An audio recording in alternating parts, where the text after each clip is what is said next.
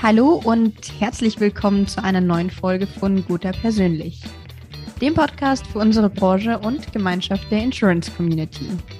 Mein Name ist Stefanie Gastreger, Redakteurin der New Finance Mediengesellschaft und zur heutigen Folge freue ich mich sehr über einen neuen Gast. Und zwar ist das Mia Nasic, Data Scientist im Bereich Digitalisierung und Datenmanagement der Gotha. Hallo, liebe Mia. Hallo. Ja, Mia, du hast einen für mich unglaublich spannenden Job, zumindest klingt es danach. Du baust nämlich unter anderem auch Sprachassistenten und Bot-Anwendungen. Das ist genau. zumindest für mich und ich kann mir auch vorstellen, für einige unserer Zuhörerinnen und Zuhörer eine sehr komplexe Thematik. Aber vielleicht schaffst du es ja, den Zuhörenden und auch mir in drei Sätzen zu erklären, wie das grob funktioniert. Genau. Also die digitale Assistentinnen, die ich entwickle, die sind fähig dazu oder sind in der Lage, dann Prozesse teil- bzw. voll zu automatisieren. Solche Prozesse sind dann relativ einfache Tätigkeiten. Wenn mhm. man sich jetzt so eine Versicherung anguckt, rufen auch Leute an und möchten zum Beispiel die Adresse ändern oder vielleicht einen Vertrag kündigen. Und solche Sachen kann dann ein Bot übernehmen. Man baut dann quasi so ein Gespräch nach, wenn jemand bei der Versicherung anruft und so ein Anliegen hat, wie sieht denn so ein Gespräch aus? Welche Sachen müssen beantwortet werden? Welche Antworten brauche ich, um dann am Ende zum Beispiel so, ein, so eine Adressänderung vorzunehmen? Und mhm. diese Daten nimmt dann ein Bot auf, speichert sie und kann die gegebenenfalls dann auch wirklich komplett voll automatisieren. Das heißt, ich kann dann mit mhm. meinem oder mit einem Bot dann meine Adresse auch ändern und brauche dann keine, keine menschliche Interaktion quasi. Ich finde es unfassbar spannend und kaum vorstellbar, was eigentlich geht. Und für dich ist es wahrscheinlich ganz normal und gar nicht so die Königsdisziplin. ja, ja. Ja, die größte Hürde ist, wenn es sich quasi jetzt auch um Voicebots handelt. Also unsere Bots mhm. bei der Gotha sind in der Telefonie integriert. Da ist die größte Hürde natürlich die natürliche Sprache, weil Leute rufen jetzt nicht an und sprechen Standard Hochdeutsch, sondern auch gerne mit Dialekt oder so. Und da muss man dann quasi sich anschauen und aus einer linguistischen Perspektive schauen, wie kann man diesen Bot bauen, damit er wirklich so ein gutes Sprachverständnis auch hat. Mhm. Das heißt also, es ist auch ein Prozess, der sich immer weiterentwickelt. Also je mehr Anrufe kommen, je mehr ja. Daten reingehen, desto weiterentwickelt sich auch der Bot.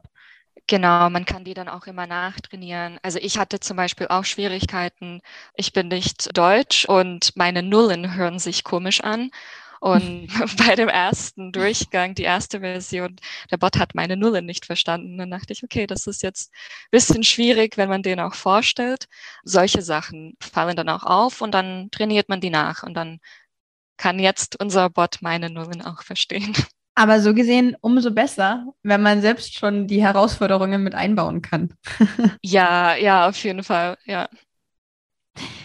Ja, jetzt ist ja nicht zu leugnen, dass gerade das Thema Sprachassistenten auch ein bisschen kritischer hinterfragt wird.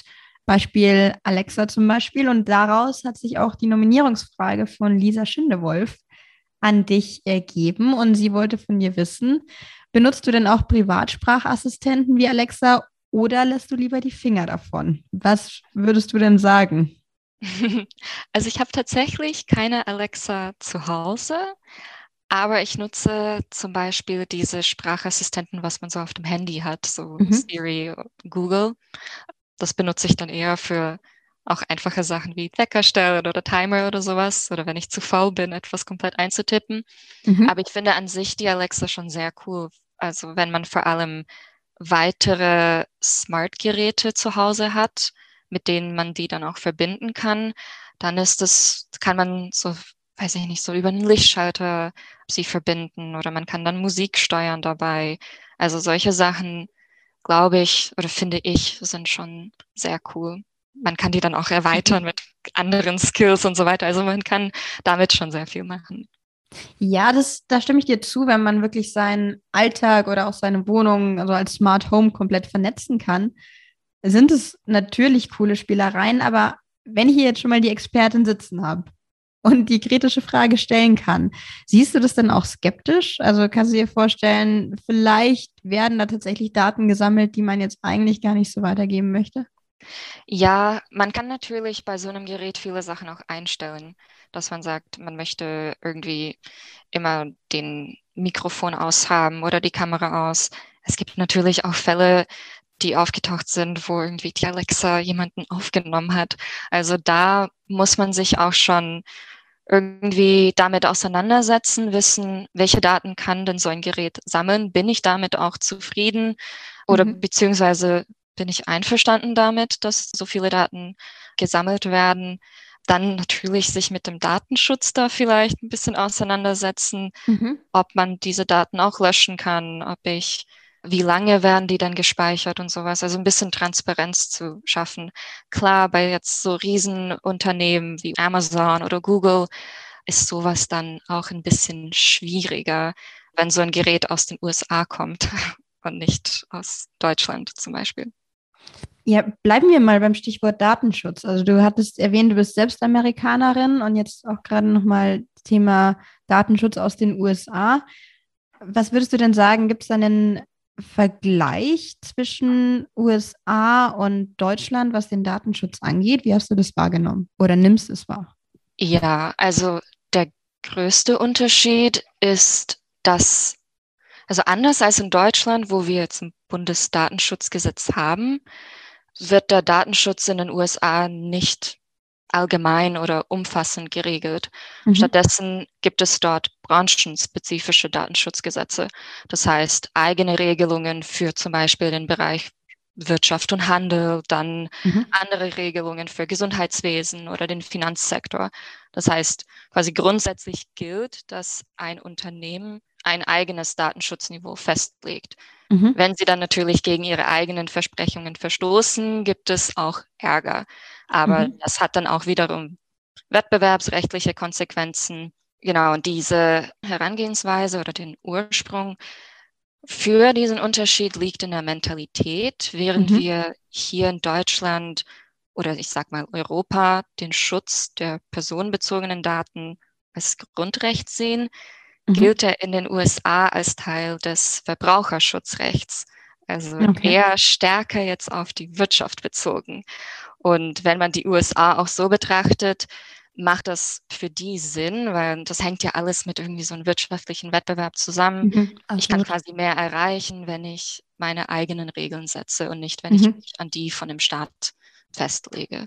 Und das sind so die größten Unterschiede, hat natürlich auch Auswirkungen auf das, was man dann auch letztendlich machen kann, mhm. also wie man arbeiten kann. Ja, man könnte jetzt aus amerikanischer Sicht argumentieren, dass diese Regelungen, die wir hier in Deutschland haben oder in der EU, eine Einschränkung der Arbeit ist, mhm. weil wir ja jetzt nicht bestimmte Ideen umsetzen können oder coole, innovative Produkte auf den Markt bringen können.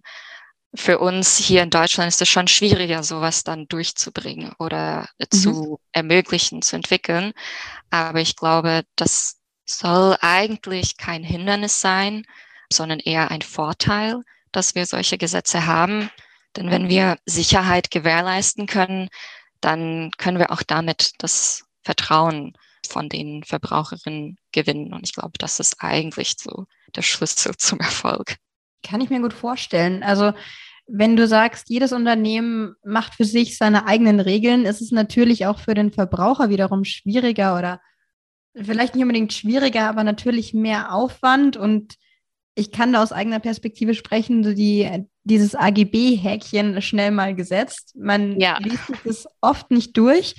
Und wenn man sich dann natürlich für jedes Unternehmen oder bei jedem Unternehmen neu damit auseinandersetzen muss, was die für Grundlagen haben, dann liegt es natürlich in der eigenen Verantwortung. Aber letzten Endes ist es vielleicht dadurch sogar ein bisschen intransparenter, als wenn man ein übergreifendes Gesetz hat. Jetzt ja. hattest du aber auch ganz klar gesagt, es macht die Arbeit einfacher, wenn man seine eigenen Regeln machen kann. Würdest du es denn tatsächlich besser finden oder sagst du, naja, dann ist die Arbeit zwar vielleicht manchmal herausfordernder, aber ja. wie du sagst, am Ende geht es dann ums Vertrauen? Was wäre dir lieber? Wenn du wählen Ich könntest? würde auf jeden Fall sagen, das Letztere. Also ich glaube, vor allem, wenn man sich, also ich wohne hier jetzt auch seit über 15 Jahren und für mich ist es schon wichtig zu wissen, was mit meinen Daten passiert. Wo Mhm. werden die denn gespeichert? Und dass ich auch ein Recht darauf habe, zu verlangen, dass man die auch löscht, wenn ich nicht mehr damit einverstanden bin. Und ich glaube, das, weil es auch mir sehr wichtig ist, ist es auch dadurch, dass ich jetzt äh, Sachen auch entwickle, wichtig, dass ich das auch gewährleisten kann, dass Mhm. ähm, man jetzt eher auch auf die Sicherheit von diesen sensiblen Daten achtet, als irgendwie so einen wirtschaftlichen Profit damit zu erzeugen. Mhm. Und das hängt auch alles mit der Mentalität natürlich jetzt auch von Deutschland oder Europa ab. Mhm. Hier hat man auch eher Bedenken um die Daten, was damit passiert, wo die gelagert werden, ob die dann auch in die USA verschickt werden oder nicht oder Mhm. einfach nur hier in Deutschland gespeichert werden. Ich glaube, es gibt auch Statistiken irgendwie von 2016, wo man sehen kann, dass Leute in Deutschland eher weniger Bedenken haben, weil man eben dieses Sicherheitsgefühl hat durch so ein Ja, durch diese. Datenschutzgesetze, genau. Und in anderen Ländern, jetzt zum Beispiel USA, das etwas größer ist, weil du nicht diese Transparenz ha hast, wie du das gesagt hast, genau. Was wiederum dazu führt, könnte ich mir vorstellen, dass der Umgang mit entsprechender Technologie von Kundenseite auch besser angenommen wird, wenn man nicht mit so einem Misstrauen schon mal in die Thematik reingeht. Ja, auf jeden Fall. Also ich glaube, das Ding ist auch zum Beispiel in den USA seit 9-11 ist dort jetzt das Gefühl quasi, wenn der Staat in, quasi auf meine Daten, in meine Daten gucken kann oder eine Übersicht über alles hat, fühle ich mich sicherer. Und dann, Mhm. wenn solche Produkte auch erstellt werden und man da auch reinschauen kann, dann habe ich das Gefühl, dass es auch sicherer ist. Es gibt so dieses so Security-Gefühl. Mhm. Aber ich glaube, viele Leute, ich hier in Deutschland mögen das jetzt auch nicht, sondern Mhm. diese Privatsphäre steht schon im Vordergrund. Wären wir wieder bei der Mentalität. Ja, ja. Ja, kommen wir nochmal zurück auf unsere Branche. Was denkst du denn, wie wird sich das Thema KI im Versicherungskontext weiterentwickeln? Uh, sehr viel. Also ich glaube, man kann das so unterteilen, so ein bisschen intern und extern. Intern quasi auf quasi in Unternehmen auf Mitarbeiterinnen-Ebene. Es Mhm. gibt viele Prozesse in der Versicherung, die noch manuell durchgeführt werden oder bearbeitet werden. Prozesse, die jetzt auch, wo viel Zeit investiert werden muss, was viele Ressourcen verbraucht. Zum Beispiel Excel-Tabellen bewerten, Mhm. sowas in der Richtung. Und mit Hilfe von KI kann man diese Prozesse immens beschleunigen. Man kann dann natürlich auch nicht sagen, dass die KI immer zu 100 Prozent alle Entscheidungen richtig treffen wird. Aber in solchen Fällen ist es auch gut, dass man dann auch Menschen einschaltet und Mhm. die zum Beispiel das ähm, sich anschauen lässt. Aber das ist natürlich weniger zeitintensiv und reduziert dann auch den Stress für die Mitarbeiterin. Mhm. Eine andere Sache intern ist auch sowas wie Input-Management. Eingehende Post oder E-Mails können automatisch sortiert werden. Und dann kann man sich auch, also so ist es meistens in Unternehmen aktuell, aber in Zukunft wäre es möglich, dass man diese Post, die man dann sortiert oder man bekommt eine E-Mail und weiß, es handelt sich hier um eine Kündigung. Und Mhm. dann kann die KI automatisch diese Kündigung dann auch verarbeiten. Mhm. Das heißt, ein Mensch würde dann nur dies, die Nachrichten bekommen, die die KI nicht verarbeiten konnte oder wo sie keine Lösung finden konnte. Mhm. Und das ist schon eine, eine große Unterstützung dann auch.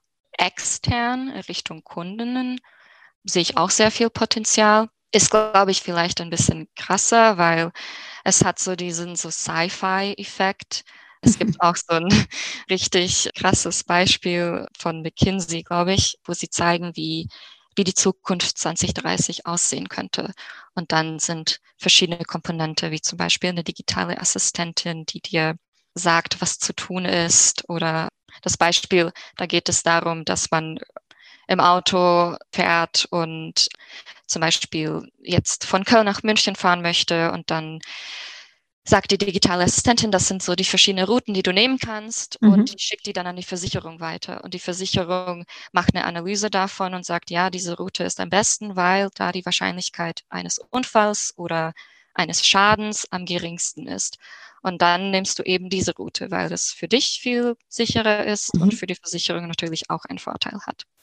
Also solche Sachen werden dann schon eingesetzt. Eine andere coole Sache ist die Bilderkennung bei Schadensverarbeitung. Mhm. Also wenn du dann, wenn dann irgendwas passiert, kann man dann auch sehr schnell Bilder davon machen. Die KI kann dann eine Bewertung abgeben, wie groß der Schaden ist, was man vielleicht am Ende bezahlen muss. Genau da ist natürlich auch schwierigere Fälle werden an Menschen weitergegeben. Mhm. Aber ich glaube, in den nächsten 15 Jahren werden wir schon so weit sein, dass auch eine KI zu einer größeren, also mehr dann davon auch übernehmen wird. Ja, spannend. Es ist tatsächlich noch einiges offen, noch einige Bereiche, sowohl was die Effizienz angeht, als auch die Optimierung einzelner Prozesse. Allerdings habe ich mir jetzt, während du erzählt hast, auch so ein bisschen, da habe ich mich gefragt, ist es vielleicht auch ein Kontrollverlust in gewisser Art und Weise, oder? Denkst du, es wird noch dauern, bis man das dann auch als Mensch annimmt? Also ich persönlich zum Beispiel hätte vermutlich immer den Drang, dann nochmal meine Ordner zu checken und zu schauen, welche ja. E-Mails wurden jetzt tatsächlich bearbeitet. Ist da wirklich alles erledigt? Ja. Denkst du, das ist so ein zwei Paar Schuhe, dass tatsächlich noch dieses Umdenken stattfinden muss? Oder wird es soweit schon angenommen, vor allem von Kunden, dass du denkst, das ist kein Problem und die Entwicklung wird, wird so voranschreiten? Ich glaube, eine Skepsis wird es immer geben, glaube ich, weil wir, glaube ich, auch so als Menschen denken, was die Intelligenz, die ich als Mensch habe, ist natürlich viel höher als irgendwas, was mit Code geschrieben wurde oder ein Roboter. Mhm. Ich denke auch, dass, also jetzt zum Beispiel, wenn man sich so KI extern, was wir als Verbraucherin nutzen, anschauen, bin ich auch manchmal sehr skeptisch, dass ich denke, mhm. ja, ich, ich glaube nicht, dass die oder zum Beispiel jetzt selbstfahrende Autos, dass das so sicher ist, dass ich ja. komplett mein Vertrauen da reinlegen kann. Da bin ich dann schon auch eher in die Richtung, ja, aber eine gewisse Kontrolle möchte ich das schon haben oder dass ich das ausschalten kann, dass es nicht immer automatisch mhm. läuft oder so. Oder auch jetzt bei der Alexa, dass dann sie vielleicht doch Sachen in die eigene Hand nimmt oder so. Mhm. Ähm, bei der Verarbeitung jetzt von oder bei der Einführung von KI intern, wo du dann auch gesagt hast, dass man dann doch vielleicht eher nochmal nachschaut, nochmal kontrolliert, ob dann alles richtig durchgegangen ist. Ich glaube, das wird auch so bleiben. Ich weiß nicht, ob wir vielleicht irgendwie in 20 Jahren den Punkt erreichen werden, wo wir so umgeben werden von KI und von mhm. solchen digitalen Unterstützungen, dass man dann irgendwie das Gefühl hat, dass das jetzt halt Normalität geworden. Sieht man jetzt auch mit also die, die, ganzen Generationen von früher, die nicht mit Handys aufgewachsen sind oder mit dem Internet. Ja. Da besteht auch so eine gewisse Skepsis. Und mhm. ich glaube, so ist es dann auch mit uns und AI in dieser Generation, dass wir damit anfangen, genau, und dann damit mhm. auch mitwächst. Ja, spannend. Jetzt an dieser Stelle hätte ich gerne eine Glaskugel, um meinen Blick zu riskieren, wie es in den 20 Jahren wirklich so aussieht. Ja, alle haben einen Roboter zu Hause. Ja, oder vielleicht wirklich eine Glaskugel, wo man reinschauen und die Zukunft sehen kann. Wer weiß. Ja, ja. ja, du hattest schon ein paar, ich nenne es mal Tools erwähnt, wie man so den Büroalltag leichter machen kann. Hättest du denn vielleicht für unsere Zuhörerinnen und Zuhörer einen, ich nenne es mal Verbrauchertipp, wo du sagst, aus deiner Expertise heraus, das kann jede Vermittlerin oder Vermittler einbauen in den Alltag um einen Prozess zu optimieren? Vielleicht auch nur irgendwas Kleines. Fällt dir da spontan was ein? Ich würde, gut, wenn man jetzt so äh, KI betrachtet, ich würde auf jeden Fall sagen, irgendwie so diese vielleicht auch die, die, digitale Assistentin. Also ich, ich finde, das ist manchmal langsam, aber hilft schon sehr viel. Ja, ich glaube, das ist der beste kleine Tipp. Es gibt natürlich, oder was ich doch, was ich cool finde, ist, in bestimmten ähm, Microsoft, zum Beispiel Microsoft Word, gibt es viele Funktionen, die sehr cool sind. Man kann dann anstatt Sachen einzutippen, kann man die Sprachfunktion benutzen. Mhm. Das heißt, ich spreche dann was ein und das schreibt es dann mit, also quasi Speech to Text. Das, das finde ich schon sehr cool. Ich glaube, das ist dann meine Antwort. Das schließt auch wieder den Kreis, dass man sich, sei es jetzt Alexa oder einfach nur Word, mit dem ja jeder von uns oder zumindest sehr viele von uns tagtäglich arbeiten, einfach mal so ein bisschen mit der Technologie auch auseinandersetzen muss und nicht nur erwarten darf, dass einem alles automatisiert wird. Ja, es sind eher, genau wie du gesagt hast, es sind Kleinigkeiten, kleine Tools, kleine Hilfen, die eigentlich schon eine große Auswirkung haben. Also jetzt zum Beispiel dieses Speech-to-Text-Thema. Es, klar, es ist auch einfach, Sachen einzutippen, aber wenn ich dann irgendwie kleine Notizen machen möchte oder so, kann ich die auch einfach einsprechen und dann steht alles da in einem Dokument und ich habe damit Zeit gespart und das ist irgendwie so ein cooles Gadget quasi. Aber ja, die sind echt überall, sind kleine Hilfen. Man merkt es dann auch manchmal gar nicht. Mhm. Ja, dann würde ich sagen, als Aufruf an alle Zuhörenden, setzt euch mal mit euren Alltagstechnologien auseinander und schaut, was noch drin steckt, um euren Alltag zu erleichtern. Und dir, liebe Mia, würde ich jetzt die letzte Frage stellen. Und zwar geht es um die Nominierungsfrage ganz nach guter Persönlich-Tradition. Wen möchtest du denn als nachfolgenden Interviewgast nominieren und mit welcher Frage? Ja, ich würde gerne den lieben Jengis Gürbüz nominieren mit der Frage, was sind denn die Rahmenbedingungen für die Einführung von KI-Systemen in einem Unternehmen beziehungsweise in einer Versicherung? Mhm. Das äh, klingt auf jeden Fall nach einem Mehrwertthema. Vielleicht möchtest du uns noch sagen, in welchem Bereich er denn konkret tätig ist und woher er die Expertise nimmt.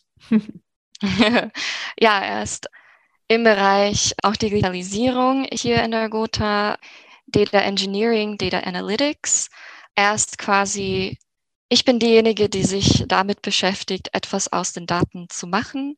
Und er ist derjenige, der schaut, wie können wir diese Daten zur Verfügung stellen und läuft denn alles dann auch richtig ab? Ja, sehr spannend. Wir bleiben im Thema, das gefällt mir. Die Frage gebe ich gerne weiter und vielen Dank an dich, dass du meine Fragen beantwortet hast. Ich bin auf jeden Fall ein bisschen schlauer als vorher. ich hoffe, unsere Zuhörerinnen und Zuhörer auch. Und dir wünsche ich noch einen schönen Tag und weiterhin alles Gute. Ja, danke für die Einladung und ja, dann sehen wir uns vielleicht auch bald wieder. Sehr gerne. Tschüss.